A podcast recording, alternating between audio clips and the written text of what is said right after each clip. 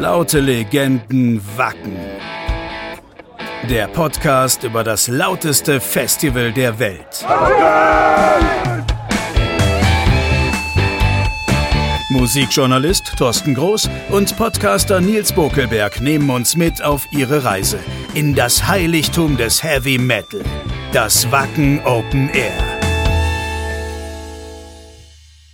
Ja, hallo und herzlich willkommen zur zweiten Folge unseres Podcasts Laute Legenden. Wacken. Mein Name ist Thorsten Groß. Und ich bin Nils Bokelberg. Hallo. So, Nils, letztes Mal hast du ja schon einiges über die Historie von Wacken gelernt. Und es ist ja wirklich immer wichtig zu wissen, wo was herkommt. Respect the Architect und so. Ja, ja, klar. War ja auch interessant und so, verstehe ich schon. Aber bevor wir heute loslegen, habe ich noch eine wichtige Frage an dich, Thorsten.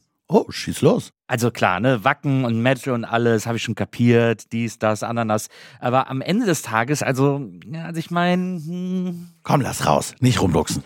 Naja, also eine große Bühne, verschiedene Bands, überteuerte Papppizza, Camping, Schlammrutsche. Ist Wacken am Ende nicht doch einfach nur, naja, also ein Festival wie du und ich?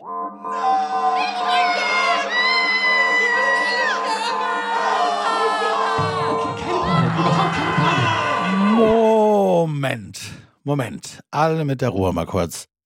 Also Nils, sieht so aus, als müssten wir dir mal in Ruhe erklären, was wirklich das Besondere an Wacken ist. Eigentlich wollte ich ja heute mit dir über deine Kutte reden. da bin ich sehr neugierig, aber das ist jetzt deutlich wichtiger. Oh Mann, okay, ja, okay, alles klar, gut.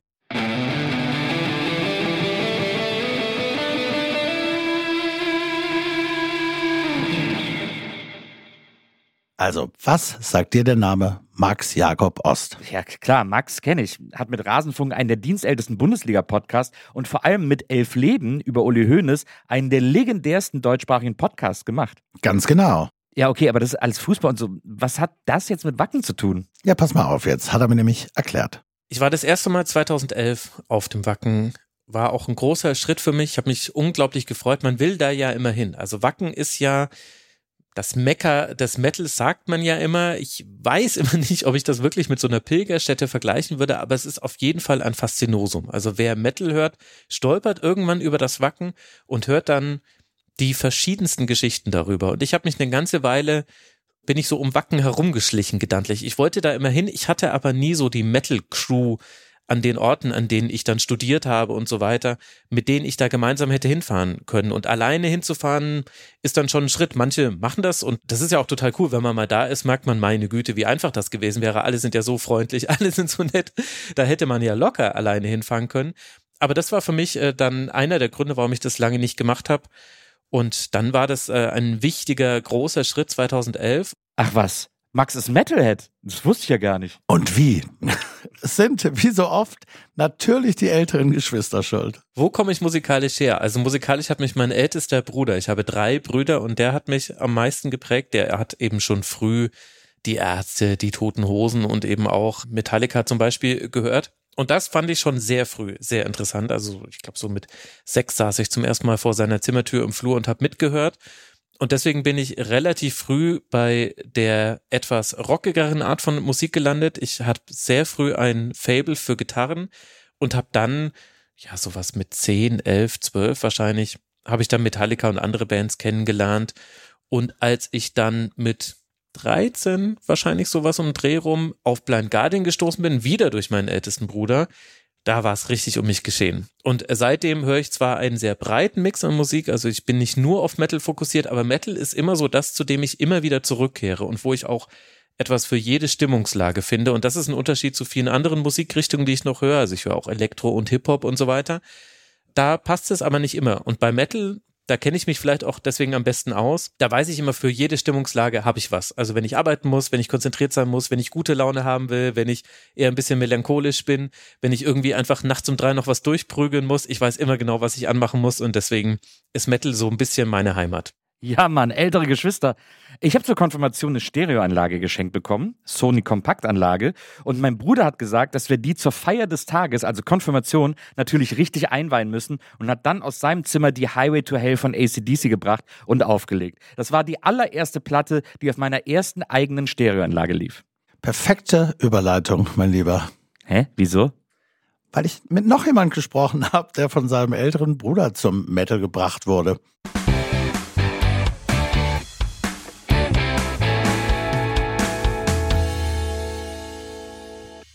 Also ich, ich muss wirklich sagen, ich bin wirklich late to the party, was Wacken angeht. Also es ist nicht so, als wäre mir das Festival nicht geläufig. Das ist mir so dermaßen geläufig, weil ich ja wirklich auch äh, Metalhead seit wirklich Teenage-Jahren eigentlich bin und auch im zweiten Dienstweg ja erst Punker geworden bin, wenn du willst. Also Metal, die große Liebe, hat halt vorher schon gegeben.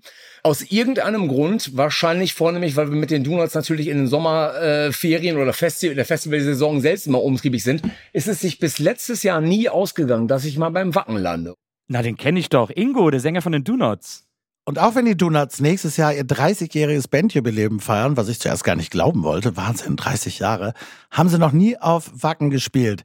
Klar, Donuts auch nicht direkt eine Metal-Band, aber Ingo eben Metal-Fan. Und deshalb ist es schön zu hören, wie er hier mit seinen eigenen Vorurteilen in Bezug auf Wacken aufräumen müsste, sondern auch wie begeistert er über das Festival spricht. Er war wirklich total angetan, als ich mit ihm gesprochen habe obwohl auch er letztes Jahr das allererste Mal überhaupt auf Wacken war. Also ich habe ein ganz vorgefertigtes Bild gehabt und muss ehrlicherweise zu meiner Schande gestehen, ich hatte gedacht, es sei prolliger. Ist es halt eben gar nicht. Das ist wirklich, und das ist jetzt kein Scheiß oder Sweet Talken, es ist wirklich für mich eines der schönsten Festivals, auf dem ich jemals war und freue mich jetzt umso mehr, dass wir da als spielen können. Also jetzt mal abgesehen davon, dass das natürlich auch Dimensionen hat, äh, die äh, wirklich auch Rock am Ring und Konsorten in, den, äh, in, in die Suppe spucken, muss man echt mal sagen. Mit diesen riesen Zwillingsbühnen, die halt schon einfach wahnsinnig krass aussehen. Wenn du von weiter weg dir das abends anguckst, letztes Jahr Judas Priest, das sah halt aus, als würdest du auf so eine Stadt-Skyline gucken, weil diese beiden Bühnen stehen zwar nebeneinander, aber es wird natürlich immer nur eine Bühne bespielt, dann machen die aber trotzdem auf beiden Bühnen die Lightshow und es sind trotzdem alle Leinwände an. Also damit fängt es halt schon mal an. Das ist halt sehr imposant. Jede Band hat einen Kabuki-Drop vorweg, also sprich so ein Banner, was vor der Bühne hängt und erst quasi zur Show sieht man, was auf der Bühne passiert. Das ist auch einfach State of the Art bei denen. Das musst du nicht extra buchen. Das ist irre. Ja, und dann muss man echt sagen, dass das Festival an allen Ecken und Enden wirklich nur mit UberzeugungstäterInnen besetzt ist. Also ob es jetzt die nette Seekuh ist, die du an allen Ecken und Enden triffst, die dich wirklich jeden Morgen mit einem Moin Moin begrüßen und nicht grummelig sind, sondern sehr hilfsbereit. Ob es die Leute sind, die da arbeiten oder so, oder halt eben auch das Publikum. Das ist kein Scheiß, wenn äh, Leute davon schwärmen, wie familiär es auf dem Wacken ist. Ich habe das so oft gesehen, dass da nur lächelnde Leute im Publikum sind und das letzte Schlückchen Bier wird noch mit dem Nachbarn geteilt. Es ist kein Scheiß. Und dann haben die sich so viele Gedanken gemacht um so kleinteiligen Kram, von Bier-Yoga äh, bis hin zu irgendwelchen Wikinger-Villages, so Walk-Acts, dass so Zombies durch das Publikum laufen, eine ne Bühne in acht oder neun Metern Höhe über den Zwillingsbühnen, auf der halt irgendwie dann noch so Amon Amarth eine ähm, Secret Performance spielen all das ganze Zeug. Ach, wow, der könnte ja schon als offizieller Wackenbotschafter antreten. Wie der alleine von den Fans quatscht, ich bin sofort überzeugt. Ey, und hört dir mal die Fans selbst an. Wir haben hier ein paar Interview-Ausschnitte von vergangenen Wacken-Ausgaben und da hört man, glaube ich, ganz gut, dass Ingo nicht mal ansatzweise übertrieben hat. Hör dir das mal an. Wacken ist nur einmal im Jahr. Wir wohnen hier.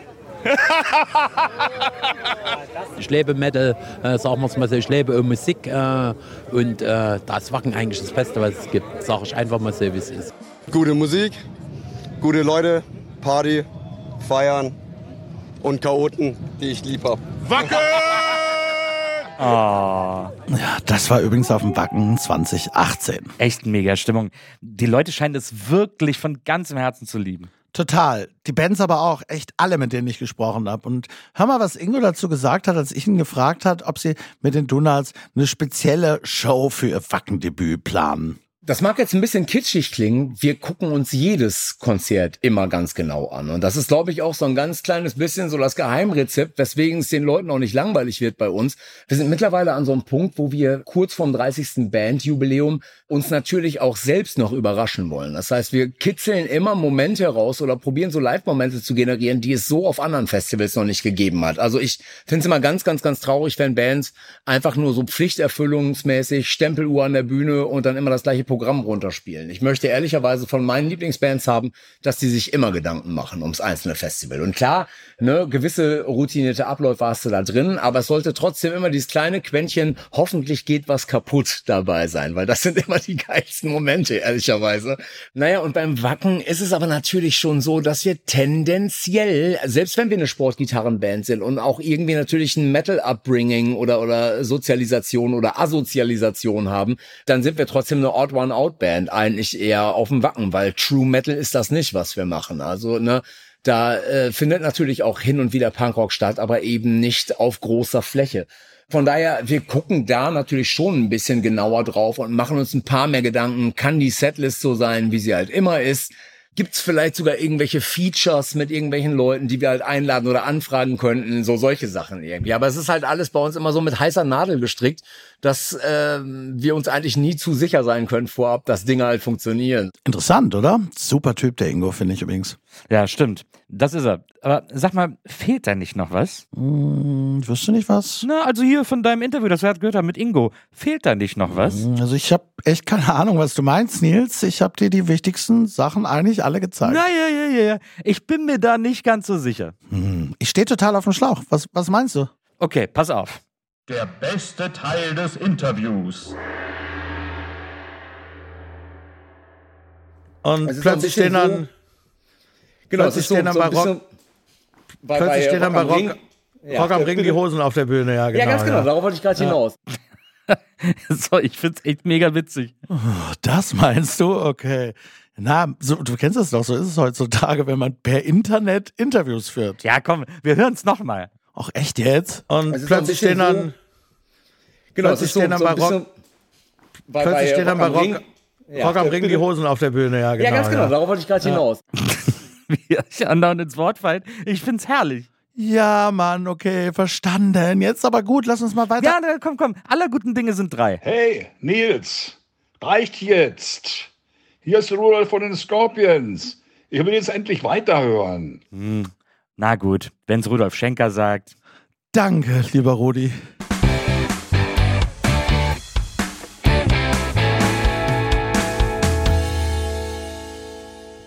Also wenn ich jetzt nochmal von der letzten Folge zurückrechne, dann ist Doro ja zum ersten Mal auf dem Wacken aufgetreten, als es die Do-Nots noch gar nicht gab. So sieht's aus. Ich meine, Doro feiert dieses Jahr 40-jähriges Bühnenjubiläum. Das ist unfassbar, muss man sich überhaupt mal vorstellen. Sie ist halt wirklich die Queen of Metal, unter anderem auch, weil wahrscheinlich, als sie angefangen hat, gab es gleich gar keine anderen Frauen. Und dieses Jahr spielt sie auf dem Wacken und feiert da eben auch unter anderem dieses Jubiläum. Und deshalb kann natürlich sie auch am allerbesten erklären, was die Magie dieses Festivals ausmacht.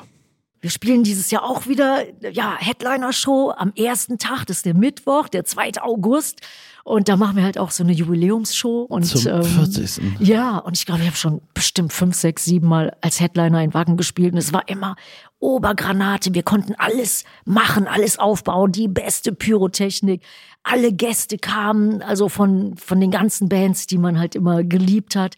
Also Wacken war immer für uns das Allerwichtigste. Also ist das das wirklich so? schönste Ist das so Festival der dieses Welt. Besondere? Kannst du Ja, wirklich so sagen? Was, was, was, was ist das? Was machen die anders und also offensichtlich richtig, dass Ja. so das, das Wie ich eingangs erzählt habe, so am Anfang als Metalhead wurde man wirklich so ein bisschen geächtet. Und die normalen Leute waren einem nicht so zugewandt und nicht so zugetan.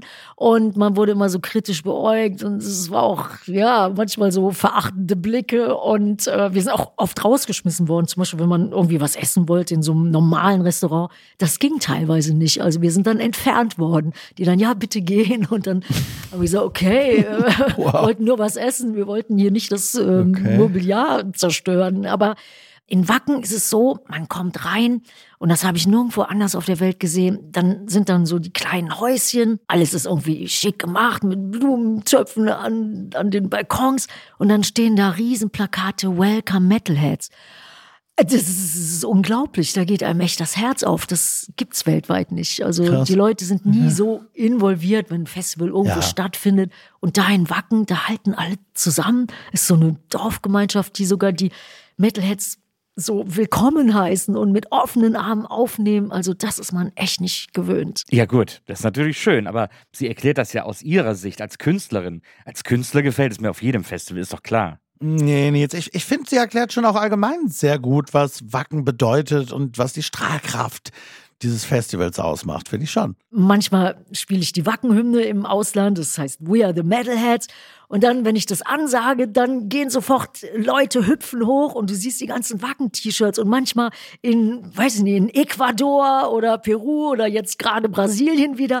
Also international ist das, ist das wirklich total angesagt. Und ich glaube, wenn einer es echt schafft, nach Wacken zu kommen, weil es ist ja auch total viel Kohle, Klar. fliegen und spart wahrscheinlich da zehn Jahre für, also dann ist er natürlich der King. Wenn er Ja. dann wieder zurückkommt zu seinen anderen Metal-Kumpels, also wenn einer mal in Wacken war, das ist was. Es, es bedeutet einem so viel. Und es gibt viele andere Festivals, die vielleicht total toll sind und Line-Up ist gut, gut organisiert, gute Technik, aber Wacken, es bedeutet einem die Welt. Und das war halt so, ja, schon damals so, ist immer noch so. Und dann, ja, deswegen, ich bin immer total happy und stolz drauf, wenn ich in Wacken spielen kann Super. und fieber den Jahren dahingegen.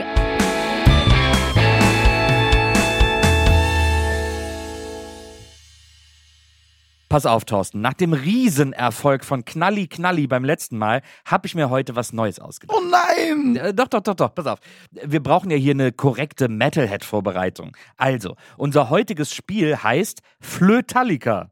Bei Flötallica geht es darum, dass ich dir berühmte Metal-Songs auf der Blockflöte vorspiele und du musst erraten, welcher Song das ist. Na, okay, das klingt einfach. Ja, du hast mich auch noch nicht Blockflöte spielen gehört. Ich hatte in jungen Jahren zwar lange Unterricht, aber ich muss sagen, ich bin etwas eingerostet und ich spiele alle Lieder Freestyle. Das bedeutet, ich lese nicht vom Notenblatt ab. Oh Gott, Rudolf, hilf! Ja, jetzt wird's richtig heavy. Drei Songs haben wir. Los geht's. Hier ist der erste.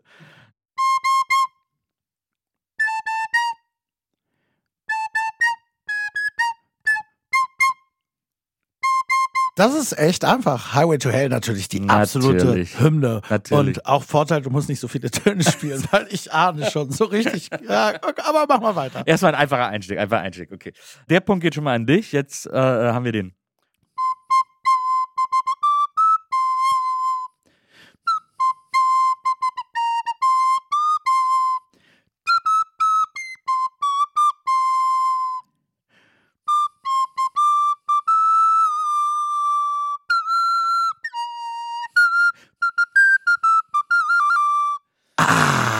Den dritten und gib mir den gleich nochmal vielleicht. Okay.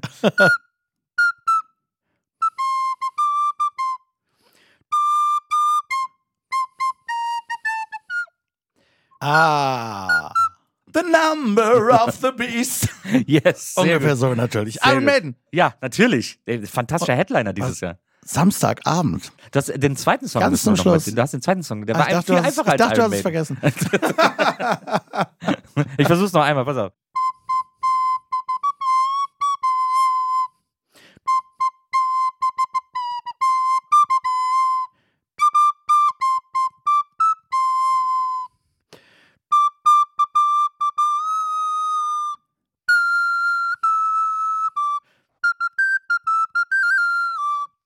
Irgendwie klingt, also ich bin, ich bin, also, Nothing Else Matters natürlich. das war Nothing Else Ja. Matters. Okay, ich glaube, du brauchst noch, ich glaube, du brauchst noch mal ein paar Flö Flötenstunden jetzt. Es, wie gesagt, ich bin ein bisschen eingerostet, aber, äh, Aber das Gute ist, wenn ich das nicht errate, keiner wird denken, dass ich den Song nicht kenne. Es Ja. muss an deinem Spiel liegen quasi. ne, ich finde aber, du hast dich sehr gut geschlagen. Danke, Nils. Tolles Spiel. Bitte nie wieder. Und macht jetzt mal weiter mit dem Podcast. Sag mal, ein gutes Spiel gehört zu jedem Metal-Festival dazu. Ich glaube, die Flöte nehme ich mit nach Wacken. Oh, das wird super. Da wirst du der König des Campingplatzes, glaube ich. Ja, eben.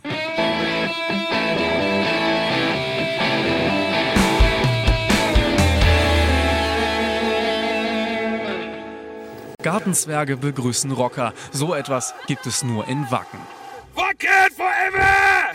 Während vier Tagen Heavy Metal Festival bestimmen lange Haare und Leder das Straßenbild. Der Einheimische wird da zum Zaungast. Sie sehen etwas skeptisch aus hier am Rande Ihres Grundstücks. Tatsächlich? Nee, kann nicht sein. Das ist nur der, der Schein, der, der trügt. Der Schein trügt tatsächlich, denn die Wackener, die lieben inzwischen ihre Rocker. Alle in Ordnung, muss ich sagen. Wenn die so bleiben, dann können sie jedes Jahr wiederkommen. Jetzt hat man sich ja schon gewöhnt. Ne? Ja, ja, die ersten Jahre, oh Gott, da traut es gar keinen anzugucken. Ich finde das nett, muss ich ehrlich sagen. Deswegen sitze ich ja auch hier und gucke mir das an. Plötzlich werden dank Schanklizenz Vorgärten zu Heavy Metal Bars und Carports zum Frühstücksbistro. Die Wackener nutzen ihre Viertageschance, Flüssiges zu Baren zu machen. Wie läuft das Geschäft? Wie ist der Umsatz? Ähm, ja, wir haben noch nicht gezählt. Wir zählen erst am Ende, aber ich glaube, es ist ganz gut. Es reicht, um nochmal in Urlaub zu fahren. Ihr Urlaubsgeld kommt von hier. Zwei Stunden warten Rocker vor der Dorfsparkasse, was sogleich ausgebaut wird zum nächsten Bürgersteig-Business. In Wacken rockt und rollt der Rubel. Außerdem bleibt es erstaunlicherweise immer friedlich. Und so werden auch im nächsten Jahr wieder Kuhweiden zum Heavy-Metal-Sperrgebiet und Wacken zur Weltstadt für ein Wochenende. Außerdem haben die Wackener danach ja auch wieder ihre Ruhe. Das ist ja etwas, das ich sehr erstaunlich finde. Doro hat das ja eben schon anklingen lassen. Und hier in dem alten Beitrag von RTL aus den Nullerjahren, den wir gerade gehört haben, wird das ja nochmal klar. Wenn Wacken ist, dann ist wirklich ganz Wacken auf den Beinen. Und wenn in anderen Dörfern die Leute schon Sturm gelaufen wären gegen so ein Festival, finden das in Wacken offensichtlich ja alle ganz witzig. Ja, das ist es ja auch wirklich, was Wacken unter anderem so besonders macht. Da haben wir in der ersten Folge ja schon ein bisschen drüber gesprochen. Die regionale Anbindung wirklich von Anfang an. Klar, dass die Leute aus ihren Häusern raus so kleine Schnackstuben anbieten dürfen, dass sie da teilweise als Seekurs gleich am Anfang gearbeitet haben, war ein cleverer Schachzug für die Akzeptanz aber auch, dass die beiden Organisatoren Thomas und Holger aus der Mitte des Dorfes stammen, hat total dabei geholfen, dass die BewohnerInnen nicht direkt Sturm gegen ein Metal-Festival gelaufen sind, glaube ich.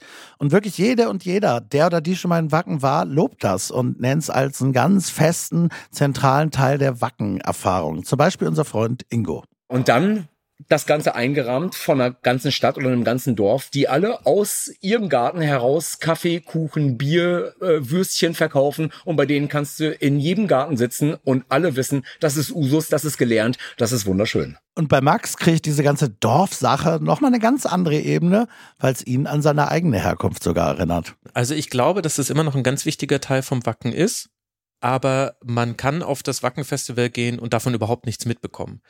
Und ich glaube, es ist auch nicht damit getan, einmal durchs Dorf zu laufen, was da so die meisten machen und dann irgendwie beim Marmeladenmann was zu kaufen, sondern ich glaube, man muss da vielleicht den Blick für haben. Und da war eben dafür war eben diese Doku so wichtig, glaube ich, weil sie nicht nur ja erzählt hat, wie ist das, wenn ein Metal Festival ein Dorf kapert, sondern sie hat ja auch erzählt, wie funktionieren eigentlich Dörfer. Ähm, Entschuldigung, kurz, von was für einer Doku spricht Max denn da? Ah, sorry. Er meint Full Metal Village, eine wirklich legendäre Wacken-Doku. Vielleicht die Wacken-Doku aus dem Jahr 2006, die sich aber hauptsächlich mit den DorfbewohnerInnen beschäftigt und mit dem Festival nur so ganz am Rand. Ah, alles klar. Okay, weitermachen. Ich kannte das schon, denn ich komme vom Dorf. Deswegen hat mich, glaube ich, auch diese Doku nochmal auf andere Art und Weise berührt, als vielleicht andere Leute, die aus der Stadt kommen und das gesehen haben. Ich kenne quasi schon diese Strukturen das ist ja eigentlich ein Teil dieser Doku, dass ja gar nichts los ist in Wacken. Über wirklich 362 Tage im Jahr oder na gut, runden wir ab, sagen wir 350 Tage im Jahr ist nichts los. Und dann kommt aber eben diese krasse Überforderung, diese Reizüberflutung und da kommen Menschen aus der ganzen Welt in diesen Ort, in dem sonst eigentlich relativ gesehen wenig los ist. Und das ist ja quasi das Spannungsfeld, in dem sich das Festival und das Dorf miteinander bewegen. Und ich glaube, dass das definitiv einen Reiz hat und für mich ganz persönlich hat es auch den Reiz und für mich gehört es auch irgendwie dazu, das mit zu erleben, ohne dass ich jetzt wie so ein Touri durchs Dorf laufen will, weil ich weiß dann schon, dass die, die noch da sind, in ihrem Campingstühlen im Vorgarten sitzen und das kann ich mir auch so ungefähr vorstellen. Ich glaube aber, dass es das nicht braucht, dieses Wissen, um eben Wacken genießen zu können. Aber für mich ist es halt so eine weitere Ebene, die mir gefällt, weil so ganz leise dann immer noch der Gedanke mitschwingt, was wäre gewesen, wenn das Festival, das bei mir um die Ecke in den Weinbergen veranstaltet wurde, wenn das das Wacken geworden wäre. Mensch, das wäre doch mega geil gewesen. Denn jeder hat ja irgendwie so dieses, dieses eine kleine Festival, in Anführungszeichen, wo irgendwie drei Bands pro Jahr spielen und wo es immer, keine Ahnung, Bacardi Cola und sowas gibt aus gefakten Bacardi. Das hat ja jeder so, der vom Land kommt und das schwingt dann immer noch so ein bisschen mit. Und natürlich habe ich mir die Besonderheit der Kombination aus Dorf und Festival auch vom Meister himself erklären lassen. Thomas Jensen, der mit Holger Hübner zusammen das Festival gegründet hat und bis heute leitet. Also zum einen da unser Riesendank, wie immer, an, an die Fans. Ähm, wir sagen, wir haben die besten Fans der Welt und das meinen wir auch so.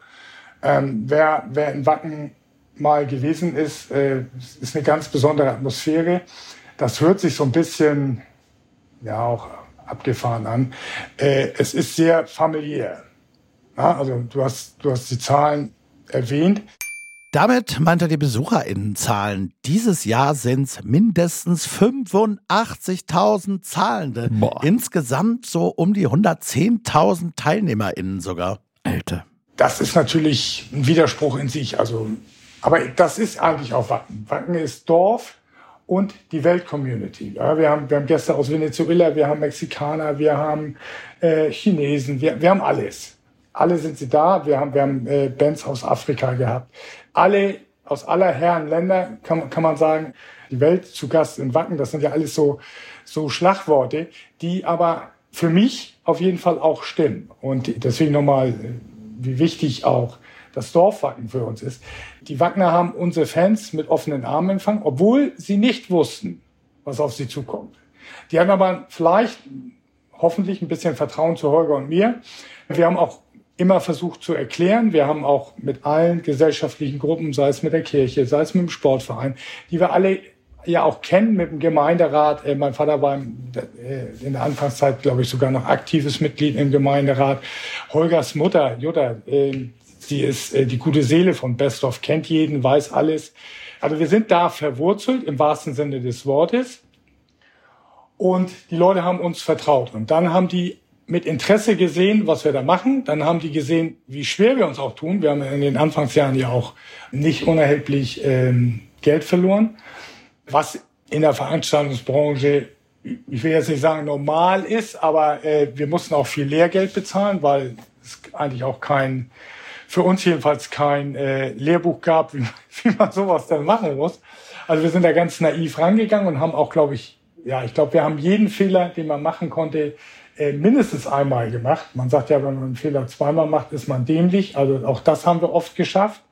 Da denke ich aber, das ist eher unsere norddeutsche Sturheit. Ja, das ist ja ganz interessant, dass du hier nochmal Thomas Jensen bringst, denn eigentlich wäre es ja auch mal interessant, wie die Leute hinter den Kulissen das Festival sehen. Ja, finde ich auch. Und Nils, dir kann geholfen werden. Ich habe nämlich mit Jan Quiel gesprochen. Der macht das Booking beim Wacken. Also das Buchen der Bands und alles, was dazugehört. Das macht ein Typ alleine? Nee, aber das soll er mal selbst erklären. Ja, wir sind äh, im Booking-Team drei Leute. Sascha und ich, wir machen das komplette Booking. Dann haben wir noch Doro bei uns sitzen, die kümmert sich ums komplette Vertragswesen, ähm, um die ganzen Abrechnungen etc. Dann haben wir noch ähm, Leo bei uns, der hier und da mitbucht und Holger und Thomas werden natürlich auch regelmäßig eingebunden, ähm, äußern ihre Wünsche und bringen sich da nach wie vor inhaltlich auch komplett ein. Und ist das jetzt schon für die nächsten zehn Jahre komplett ausgebucht? Gute Frage. Habe ich ihm so ähnlich auch gestellt, aber ohne deine übertriebenen zehn Jahre. Er hat es mir dann erklärt. Also tatsächlich ähm, haben wir jetzt schon die allerersten Verhandlungen für 2025 laufen, aber auch das ist tatsächlich ähm, auch eher seltener der Fall, dass das passiert. Für, also wenn das Festival 23 gelaufen ist, würde ich jetzt mal sagen, werden wir wahrscheinlich gut 25 Prozent des Lineups fertig gebucht haben für 2024. Bis Ende des Jahres geht das Richtung 75 Prozent und dann passiert der Rest am ja, Anfang des Jahres, in dem das Festival stattfindet. Sag mal, wie bookt man denn sowas? Also, wenn ich jetzt auch ein Festival machen will, wie stelle ich das an? Also, da ich ja deine Organisationsskills kenne, wenn wir uns privat nur mal verabreden oder treffen wollen, das ist manchmal schon schwierig. Da will ich dir gar nicht so nahe treten. Aber diese Leute sind echt Profis. Ich würde dir also erstmal von dem eigenen Nils Festival abraten, weil da gehört wahnsinnig viel zu. Ich finde die Arbeit von BookerInnen total interessant. Kriegt man nicht so mit. Also, wenn man nichts merkt, haben sie alles richtig gemacht. Man muss verschiedene Tour- und Zeitpläne, teilweise Gebietsschutz gibt's. Die Bands dürfen dann da nicht mehr auftreten in der Region, wenn sie da schon aufgetreten sind und ganz viele andere Dinge auf dem Schirm haben. Das äh, läuft wie folgt. Also wir haben über die vielen Jahre gute Kontakte, gute Beziehungen zu vielen Agenten und Managements von Bands aufgebaut und ähm, pflegen die sehr gut und wissen dadurch halt, wer, welcher Künstler ist wann verfügbar. So, ne? Wir haben natürlich äh, gerade in Europa hast du das ähm, Thema, dass ganz viele amerikanische Künstler, die kommen entweder im Juni rein zu den Festivals dann spielen sie ähm, in England das Download, in Frankreich das Hellfest zum Beispiel. Oder sie kommen Ende Juli, Anfang August nochmal rein und spielen die August-Festivals. Und das passiert bei größeren Künstlern tatsächlich schon mit so ein bis zwei Jahre Vorlauf, also diese ganzen Pläne. Und ähm, wir sind da ständig in Kontakt mit Agenten, ständig in Kontakt mit Managements, um halt zu wissen, so, ah, okay, Künstler XY kommt nächstes Jahr im Juni, da brauchen wir gar kein Angebot äh, rauszuschicken oder brauchen wir gar nicht sprechen. Aber der Künstler plant im August ähm, im Folgejahr zu kommen, so dass wir uns das schon mal notieren können. Natürlich, also ne, wir führen quasi Listen über Verfügbarkeiten, haben aber natürlich auch eigene Wünsche, die wir natürlich dann auch äh, entsprechend bei den Agenten ähm, abklopfen. Ah, alles klar, verstehe. Aber sag mal, wie kommen die denn überhaupt auf die ganzen Bands? Einmal wirklich durch eine große Offenheit und dann unter anderem auch durch eine eigene Sub-Wacken-Veranstaltung sozusagen, der Wacken Metal Battle. Sowohl als auch. Tatsächlich fahren wir äh, zu Showcase-Festivals, aber im Großen und Ganzen ist das einfach Teamwork. Also auch wenn das Booking hier über uns äh, läuft, über unser Nadelöhr, sag ich mal, gibt's ja in unserer Firma ganz viele Leute, die in ganz anderen Bereichen arbeiten, aber trotzdem Metal-Fans sind. Also ich tausche mich mit den Leuten aus der IT genauso aus äh, wie mit den Leuten aus dem Marketing, ähm, die halt alle Fans sind, die dann auch uns ganz schnell war, uh, Jan, ich habe die und die Band entdeckt, äh, ich schicke dir mal einen Link, ähm, beschäftige dich aber damit. Ähm, vielleicht ist das auch interessant. So, ne? Also das ist wirklich äh, Teamwork auf jeden Fall.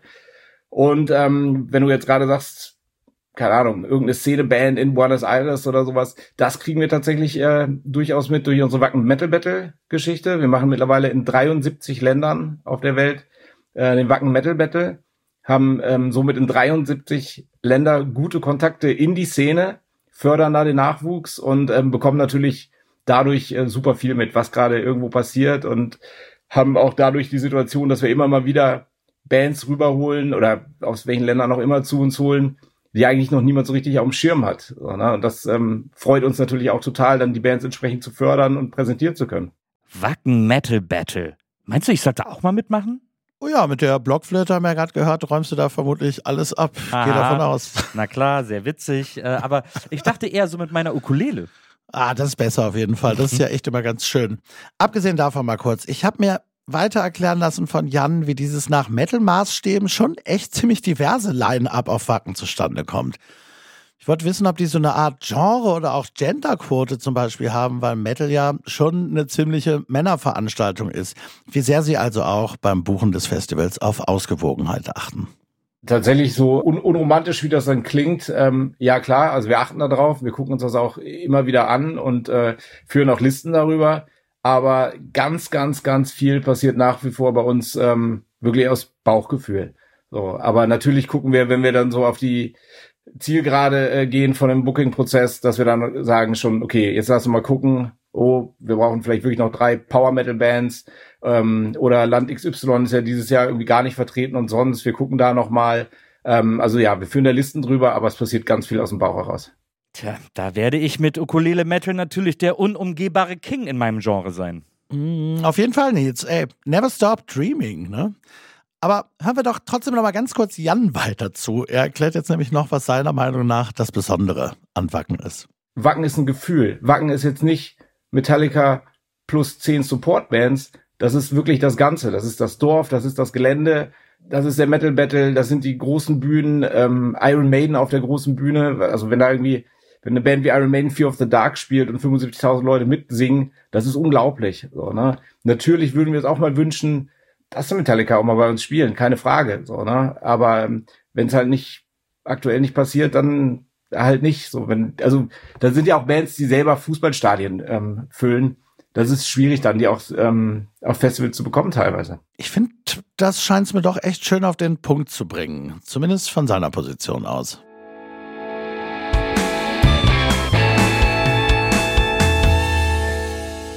Wir haben diese Folge ja mit Max Jakob Ost angefangen und ich würde sie auch gern mit ihm beenden, denn er hat mir echt super schön seinen Magic Moment aus seinen vielen, vielen Wackenjahren beschrieben. Wenn du das gehört hast, verstehst du die Magie des Festivals bestimmt noch viel besser. Dann lass hören. Also ich finde, mein persönlicher Top-Wacken-Moment ist immer, wenn wir den Campplatz gefunden haben, wenn der uns zugewiesen wurde, alle Autos sind geparkt, dann fängt man langsam an aufzubauen, aber erstmal freut man sich einfach nur, dass man da ist. Und das ist einfach immer das Schönste, weil ab dann kann auch noch alles passieren. Also es kann ja sein, dass das Wetter super scheiße sein wird die nächsten Tage. Es kann sein, dass es bombiges Wetter werden wird. Es kann sein, dass es irgendjemand am ersten Abend übertreibt und schon am zweiten Tag nicht für nichts mehr zu gebrauchen ist. Es kann aber auch sein, dass der dritte Abend der beste überhaupt werden wird. Das ist wie, wenn du Bundesliga- oder Fußballfan bist, die Sommerpause, kurz bevor es dann losgeht. Alles, jedes Team kann rein theoretisch noch Meister werden. Das ist einfach ein wunderbares Gefühl. Du, Thorsten, ich gehe hier an dieser Stelle ungern rein, aber ich glaube, dieses Jahr wird die Spielervereinigung Wesseling-Urfeld wirklich mindestens Meister. Die steigen sofort wieder auf. War einfach ein scheiß Jahr, aber. Nils, Max ist noch nicht fertig. Ach so, sorry.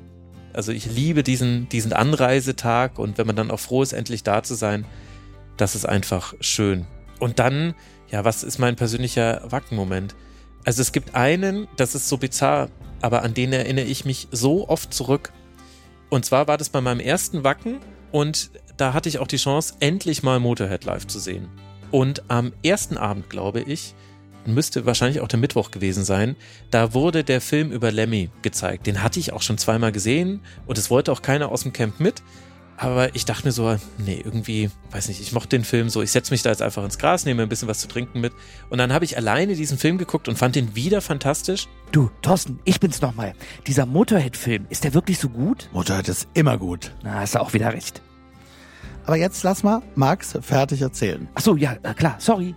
Und zwei Tage später hat dann Motorhead gespielt im strömenden Regen. Ich glaube, das war Freitagabend dann, wenn mich nicht alles täuscht. Und Motorhead war halt wie immer, also du kannst ja bei denen nie sagen, freuen die sich gerade, sind die tot traurig, ist gerade bei jemandem irgendwie der Hund gestorben. Die sind ja einfach, das ist einfach diese Wand aus Lärm, die immer gleich ist, die aber auch immer gleich gut ist. Und bei Lemmy weiß der halt dann nie. Ja gut, kann sein, dass er gerade tot traurig ist, wahrscheinlich findet er es aber ganz okay.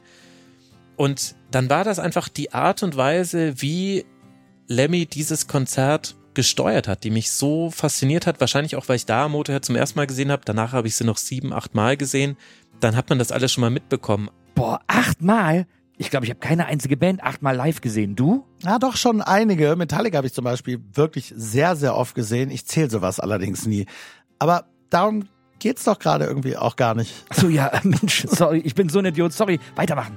Aber diese, also einfach auf die Bühne kommen und losspielen zum Beispiel. Bei jeder anderen drittklassigen Band hast du erstmal 13 Minuten Geigenintro, bis es dann endlich losgeht und die Nebelmaschine muss nochmal ordentlich äh, rausballern. Ansonsten kommen wir gar nicht auf die Bühne. Lemmy, ich meine, alle wissen es, er hat einfach immer losgelegt. Und dann hat er eine Ansage gemacht und ich weiß nicht warum, aber die ist nie aus meinem Kopf rausgegangen.